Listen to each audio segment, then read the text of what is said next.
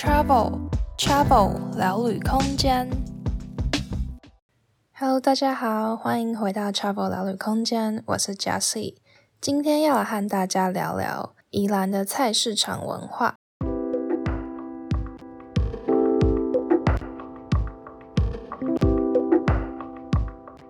在开始之前，想先邀请大家追踪我们的 Instagram。我们的 Instagram 账号是 Travel Space C H A V E L S P A C E，。除了 Podcast 最新最及时的动态，也有欧洲景点美食推荐和更多的故事分享。今天节目内容的相关照片也会放在上面哦。欢迎大家在 Instagram 上继续 follow Travel 聊旅空间。大家好久不见，新的一年都过得还好吗？疫情转眼之间也迈入第三年了，不知道大家在疫情之后的生活有没有什么很大的改变？我相信最大的改变，尤其是会听我的节目的听众，应该在旅行方面都感触蛮深的吧？疫情之后，我们都不能出国了，那有段时间呢，国内旅游整个就是大爆发。不知道大家最近还有没有在国内继续的旅游呢？还是就嗯，报复性旅游平复了，现在就回归正常的生活？其实我一直都觉得这一种国内旅游兴起是一件还蛮不错的事情，因为我自己也是在去欧洲读书交换之后开始旅游。那在一次次的旅游之中呢，不断去认识当地，听当地人跟我介绍这个国家的文化啊、背景等等。那有时候在跟不同的旅人聊天，分享各个国家的文化的时候，就会发现说，哎，自己好像对于自己的国家文化了解的没有这么深刻，好像没有办法像他跟我介绍一样，跟他介绍这么多。有时候就会觉得好像蛮惭愧的吧。所以就变成说，我那时候也很希望，我回到台湾之后呢，我可以像我在欧洲一样的旅行方式，去认识台湾多一点。去多听当地人分享他们的生活、他们的故事。那这一次很开心有机会参加了宜兰市区公所和洛波克合办的文化走读体验活动。短短半天一天的行程呢，真的是收获非常非常的多。所以今天这一集就来和大家聊聊，我们在这一天去了哪些地方，那又学到了什么样的新知。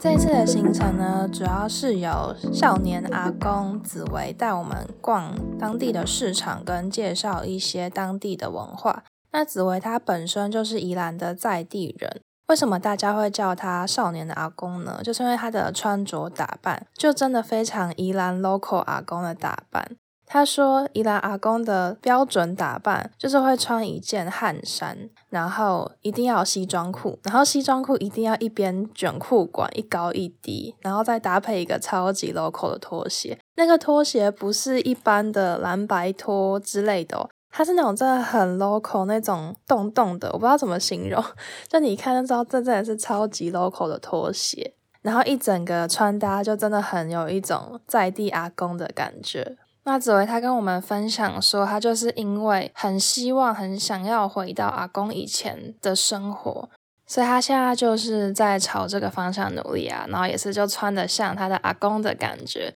就常常被其他人戏称他是一个少年阿公这样子。我觉得还蛮有趣的。我们首先是在宜兰的火车站这边集合。那我们在从宜兰火车站走到菜市场的路上啊。一路上，因为毕竟子薇就是当地人嘛，所以他就会跟我们分享很多很多他小时候的回忆。像是我们那时候经过呃一条街，他就说这个地方原本是护城河，那护城河现在跑去哪里了？就变成那种污水处理厂类的那种小河。然后我就想起我小时候的记忆，因为我自己本身爸爸是宜兰人，所以过年的时候一定都会去宜兰，尤其很小很小的时候。伊朗可能还没有像现在这样子，就在改造之前吧。我就印象中，我小时候好像有跟亲戚家的小朋友，我们就一起到那种很像护城河那种沟渠的地方玩水。然后我们那个时候还会很认真的看到那种红色福寿螺的卵。然后那时候小时候大家生物课不是都会教说什么福寿螺是坏的生物嘛，是外来种，然后它就可能对台湾的一些生态影响蛮大的。所以我们那时候看到福寿螺卵，就会拿那个石头啊什么去攻击它，要把它消灭，就觉得说哦，我们要保护台湾的生态。就那个时候经过那些沟渠的地方，就让我想起了这个可能被我遗忘很久小时候的记忆吧。因为说真的，宜兰市现在真的跟我小时候印象差太多了，就变得蛮多的。那可能我小时候去玩的这个沟渠也已经不见了，或是变得不一样了。所以就诶，突然想起这个回忆，我觉得也是还蛮有趣的。虽然说我也不是说真的是宜兰的在地人啊，或是年纪很大了之类的，可是我觉得好像有一种类似相似的记忆，就是小时候在这边有怎么样的回忆，那现在有一种物是人非的怀念感吧。就觉得还蛮有趣的。那接下来我们到菜市场里面呢，真的是非常非常的特别。像我们平常去菜市场，不一定是去宜兰的菜市场，你可能去你家里附近的菜市场嘛，传统市场，就觉得哎，你就是去买菜啊，你可能目标就是看你想要买什么菜，或是买什么东西，那就逛一逛就走了。可是这一次跟着文化走读这样子去逛一遍菜市场，就看到了好多你以前没有发现，就觉得诶很有趣、很新奇的东西耶。我觉得真的是还蛮特别，所以也蛮想要来跟大家分享的。那首先我们一到市场的时候呢，先看了一个海鲜摊，老板啊跟少年阿公他就有跟我们介绍了很多这里的海鲜，然后还可能就会闲聊说，哎哪一个是花枝啊，哪一个是什么什么，这样去分辨。然后推荐哎哪一个好吃啊？介绍一些当地的海鲜。那后来呢，紫薇他就问了我们一个问题，说：诶大家有想过海鲜嘛？很重要就是下面的冰块。那大家有想过这些冰块是哪里来的吗？然后我那时候就听到这个问题，真的是有一种诶真的以前就没有想过，你就会觉得冰块摆在那边理所当然。可是你没有去想过，诶对，那这个冰块因为它会融化嘛。那是哪里来的？那卖海鲜的小摊贩呢？他们在这边要摆蛮多的。那冰块融化，那要从哪里补货呢？真的是从来没有想过这个问题耶。那后来刚好就是在我们那间海鲜摊的对面呢，他就叫我们往后看，就是一间制冰厂。他就说传统市场里面一定会有这样子一个制冰厂，要去提供这些需要的摊贩他们需要的冰块这样子。我就觉得，哎，真的是以前没有想过的观点呢。因为制冰厂一定不是我们一般的消费者会去买冰块的地方嘛，他们主要的供应对象就是这些摊贩，所以套用到现在商业的逻辑，就很像是 B to B 的概念吧，企业对企业之类的。那我们一般消费者可能不是他们主要的客群，也不会特别去关注这个东西。那如果不是这一次的活动这样子介绍，我根本可能就经过那个制冰厂，可是我也不会特别注意到这个制冰厂，然后不会特别去观察到说，哎，市场里面也有这样子的一个循环，一个互利共生吧。市场里面不只是摊贩对于一般的消费者。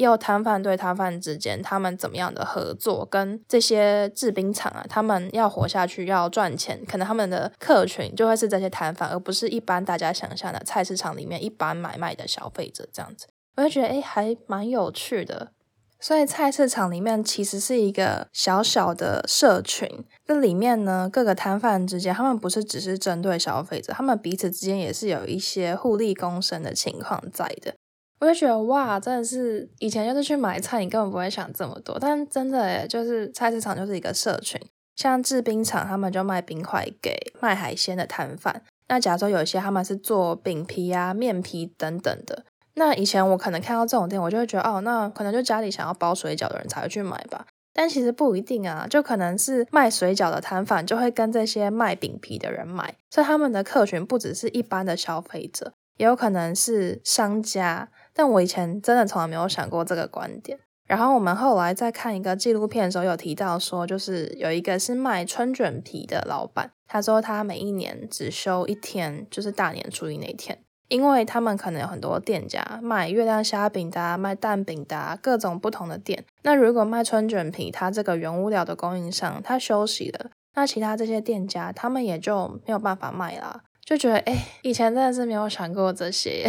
就是可能你也不会去怀疑说这件事情是错的，只是你就是没有特别去想到这些，然后想到的时候就突然有一种很神奇的感觉吧。不知道大家有没有跟我一样很类似的感觉？我觉得在旅行之中，你很常会有这样子类似的感觉。你可能以前在地理课本上看到一些知识，你就知道哦，有这个东西。像我自己印象最深刻的例子，就是我去挪威看到峡湾的时候，以前在地理课本就会知道说，哦，峡湾这个地形就在挪威啊，冰河之类的。可是你真的亲眼看到那个峡湾在你眼前的那种感觉，真的是非常难以形容的。就哦，你以前也不觉得这个有错啊，或是你不会去质疑它的真实性。可是，当你真的亲眼看，或是一种你亲身明了这一切的那种感觉，我觉得我这一次参加这个菜市场文化走读活动，也有类似的感觉。就你以前不会去质疑说这些是错的，但是你真的有一种亲身体验去看到，然后更了解这一切的存在的时候，你会有一种哦，好神奇的感觉。我觉得这个就是旅行之中大家应该也都很喜欢，我自己很喜欢的一个感受了。就你去了解不同的心智，有一种一直在开阔眼界、一直小宇宙爆发的感觉吧。这个真的是我在旅行中非常非常喜欢的。那像是这样菜市场一个小社群互利共生的概念呢？还有就是磨刀厂，我们后来就有到一个磨刀厂，少年阿公他有跟我们介绍这个磨刀厂啊，介绍一些菜刀他们的功用。这把刀是圆。这把刀是直角的，在肉摊都看得到。那请问各位，这两把刀的用什么哪里不一样？切肉切骨头，一个是切肉，一个怎样？骨头，一个做骨头。那有跟我们分享说，这个磨刀厂对于这个市场的意义，就像是前面讲的制冰厂嘛。磨刀厂可能不一定是我们一般消费者要去买菜呀、啊、买什么食物之类会去的地方。他的客群可能主要是菜市场里面卖肉摊的啊、卖海鲜啊等等，他们会需要用到刀嘛，他们刀用久钝了，就会来磨刀厂这边把它磨利一点，这样子。那我们在磨刀厂的时候呢，也有提到一个还蛮有趣的概念，在疫情之后呢，大家觉得菜市场的生意是变差还是变好呢？我觉得一般大家直觉可能也会觉得，啊，是不是就变不好了？因为菜市场就是一个很群聚的地方嘛。那疫情之后，可能要减少群聚啊，那大家就会比较不敢去菜市场了。直觉感觉好像菜市场生意会变不好嘛，可能大家都改成在家网购啊什么的。但是后来少年阿公跟我们分享，其实菜市场的生意并没有变得不好，有些甚至变得更忙，生意更好。那就是因为疫情期间大家不敢出门嘛，所以变成说主要改成在家里煮饭比较多。那在家里煮饭的话，就会变得你要去买那些原物料嘛，那可能还是会去菜市场买。所以变成说，嗯，你可能不会像以前一样，可能两三天去一次菜市场，你变成一个礼拜去一次菜市场，那你就是一次去，但买多一点东西。所以虽然说减少了去的次数，但是你买的总量这些可能还是差不多的。所以对他们的营业额等等来讲，其实影响变得没有这么多。而且像刚才有提到说，在家煮饭的次数变多嘛，所以可能有一些人反而买的东西会变得越来越多。那对于磨刀师傅来讲，他就说他反而在疫情之后变得超级超级忙的，因为大家在家煮饭的次数变多了嘛。那那个刀用久了就会变钝，所以就会拿来请磨刀师傅磨利一点，就觉得诶，这个还蛮有趣的。就以我之前想的，可能会觉得说，诶，菜市场的生意可能会变不好啊，大家都是要网购等等。但没有想到，诶，其实实际的情况是这样子的，就还蛮有趣的。那这个磨刀厂，它除了磨一般的菜刀啊、刀具之外，它也有一些是农具的。少年阿公在跟我们介绍这些农具的时候。刀子嘛，你一般还会接触到，但是农具的话，真的比较少看到。他就有说一句话，我觉得还蛮印象深刻的。他说：“菜市场就是农村和都市之间的桥梁。”那时候就非常非常记得这一句话，因为像我本身是台北人，就是一个都市的小孩。那农村对我来说就是一个非常神秘、有一种美好幻想的地方吧，因为对我来说是一个不了解的地方。那他讲这句话的时候，我就觉得，哎，有一种很有道理的感觉吧。因为的确，你就是不管以经济而言嘛，就是一般在农村，你的作物啊、你的肉、你的菜等等，你就是拿来菜市场卖。那菜市场一般会在比较都市的地方嘛，所以在以这种贩售而言，它是都市跟农村之间的桥梁。但是其实在文化的意义上，它也是一个桥梁。我们就可以透过这一次的文化走读，像我这样子一个都市人，在菜市场里面，你可以看到一些小小农村的缩影，你可以看到这些农村的文化、菜市场文化等等的。我觉得真的是这一次参加这个活动来说，收获最大的地方。以前去菜市场 真的就是买东西，你没有想过菜市场里面有这么多、这么多有趣的文化，真的非常非常的有趣。那在参观完菜市场之后，我们还有一个非常特别的活动，就是手作捏鱼丸。如果是大家在之前的 Instagram 看有看到我 po，就是我有 po 一张我捏的鱼丸的照片，我觉得还蛮有趣的耶。捏鱼丸没有想象中的这么，就以为有那个机器还是什么捏得很圆什么，结果就是这么随性的，你就手这样滚一滚就捏出来了。当然那个鱼浆啊什么的原物料都是老板帮我们弄好，而、啊、我们就只是负责把它捏成一颗一颗的球这样子。我记得是鬼头刀，还有就是。恢复鱼的灰哦吼，因为这这种鱼哈游得很快，那再来它的腥味比较没那么重，等一下大家自己知知道了。那我们等一下做的时候哈，大家左手右手随便你们哈。如果说做的时候哦，你看哦，食指跟拇指在动而已，其他都没在动。哦，其他只是辅助而已。那你汤匙可以稍微把它沾一下水哦。那如果说你做起来的话，第一次做的话没经验，做起来是弯弯的，没关系，你汤匙哈，把它稍微把它导正回来，这样就圆了。一开始会觉得哎、有一点不熟悉，可是用久就大概抓到诀窍，你知道怎么样去滚那个形状，让它变得更圆，这样子真的还蛮有趣的耶。然后我们那个时候很多其他的 podcaster 啊，就大家挤一挤都挤得还不错，然后就被老板说，哎，是不是可以发展事业第二春？可以去卖鱼丸了，就还蛮有趣的。我觉得哇，我之后是不是也开一个鱼丸店之类的，开始网购了？开玩笑的啦，但真的还蛮好玩的。就你平常一般在吃的这些鱼丸呢、啊，你去体验它是怎么做这样子。我觉得就跟前面那样很像诶，不知道大家会不会有跟我一样的感觉？我觉得很容易因为这些小事情而感到非常神奇跟兴奋的人。就平常你去吃鱼丸，你不会特别去想说它是怎么做的。当你真的亲身体验怎么做这个鱼丸，跟看到它是怎么被做出来的，就发现哦，原来是这样子啊，好神奇哦，或者诶，没有想象中的这么复杂，就有一种这种感觉吧。就是我很喜欢去学习新知识，或是旅行中你去看不同的文化，也是一种学习新知识的感觉吧。就这种感觉真的是非常的奇妙。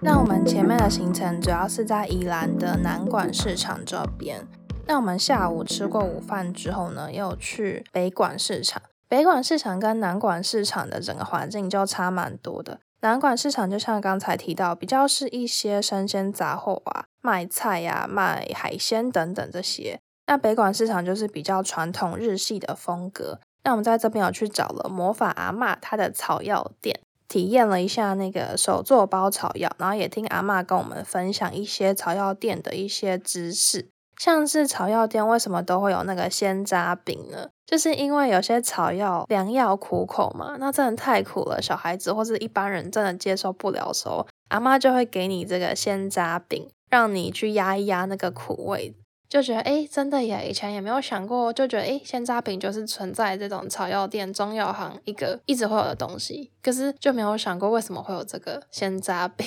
还蛮有趣的，也蛮有道理的耶。然后阿嬷也是很有趣，她就跟我们分享了很多她的一些人生哲理嘛，或者讲了一些生活怎么样养生啊等等的，就觉得有一种真的是生活历练多了我们很多年的人，然后讲出来话真的就是非常的有哲理，非常有道理的感觉。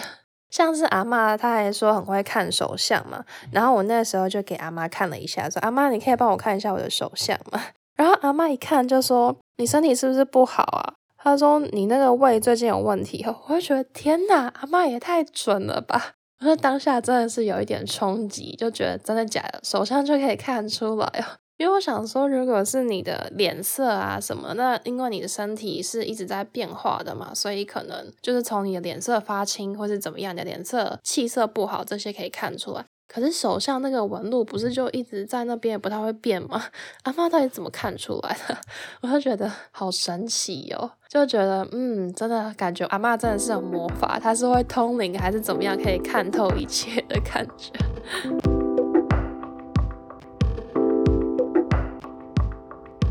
经过这一天的文化走读，认识宜兰在地文化、菜市场文化，我真的有一种跟旅行很像的感觉吧。我觉得虽然说大家现在不能出国，有些人对旅行的定义好像是你要到一个陌生的国家，或是一个离你的家乡很远很远，或是可能在台湾国内旅游，你可能要去离岛等等，一个感觉跟你原本生活很不一样的地方才是旅行的感觉。但是我觉得其实如果你转换一下旅行的方式，像是我们从台北到宜兰，感觉好像很近，没有很远，然后生活形态也没有差太多。但是你如果有一些这种渠道啊，你可以更加深入当地，去听他们跟你介绍当地人的生活等等。我觉得还是一样可以有那种你去踏上旅行，去认识一个跟你原本生活很不一样的生活方式，一个世界的感觉吧。这就是我自己非常喜欢的旅游方式。像我之前很喜欢沙发冲浪嘛，我觉得其实也是一样的概念呢、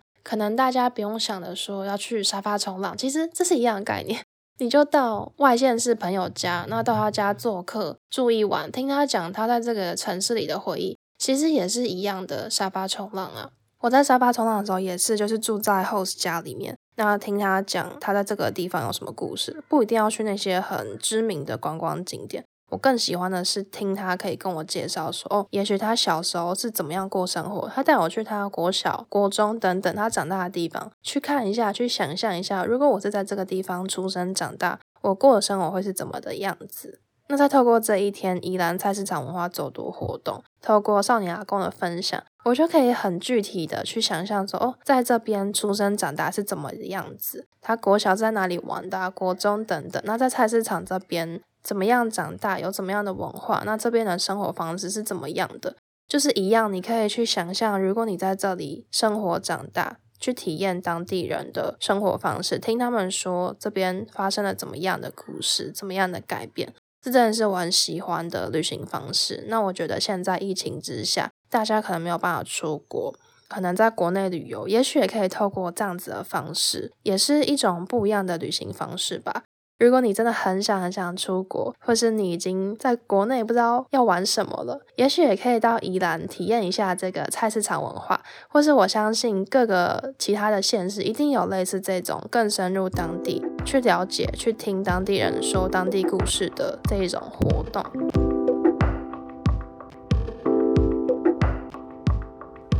那今天的分享就到这边啦。如果喜欢今天的分享，欢迎订阅 Travel 聊旅空间，收听之后更多的旅行趣事。那如果你对于今天分享的内容有什么共鸣，或是有什么想跟我说的话，欢迎你在 Apple Podcast 上留下五星评论，或是到 Instagram 的 po 文底下留言跟我分享哦。那在节目的最后呢，我想要放上一段我在那一天文化走读的时候录的菜市场的声音，希望可以让大家在线上透过声音，好像也到菜市场走了一遭。我自己在听这段声音的时候，其实感触还蛮深的。我觉得可能我当下走在菜市场，或是大家平常去菜市场买菜的时候。这些声音就是在你的身边自然的发生着，但是你不会特别去注意到它们，可能不以为意。但当我把它录下来，我可能在家里一个很远离菜市场的地方去听这些声音的时候呢，你可以注意到很多微小的细节。有一种透过声音，你好像就身临其境的感觉。我觉得这就是声音的力量吧，所以也蛮想要跟大家分享的，也让大家可以从声音里面，好像也再次旅行，进入到哪一个情境的感觉。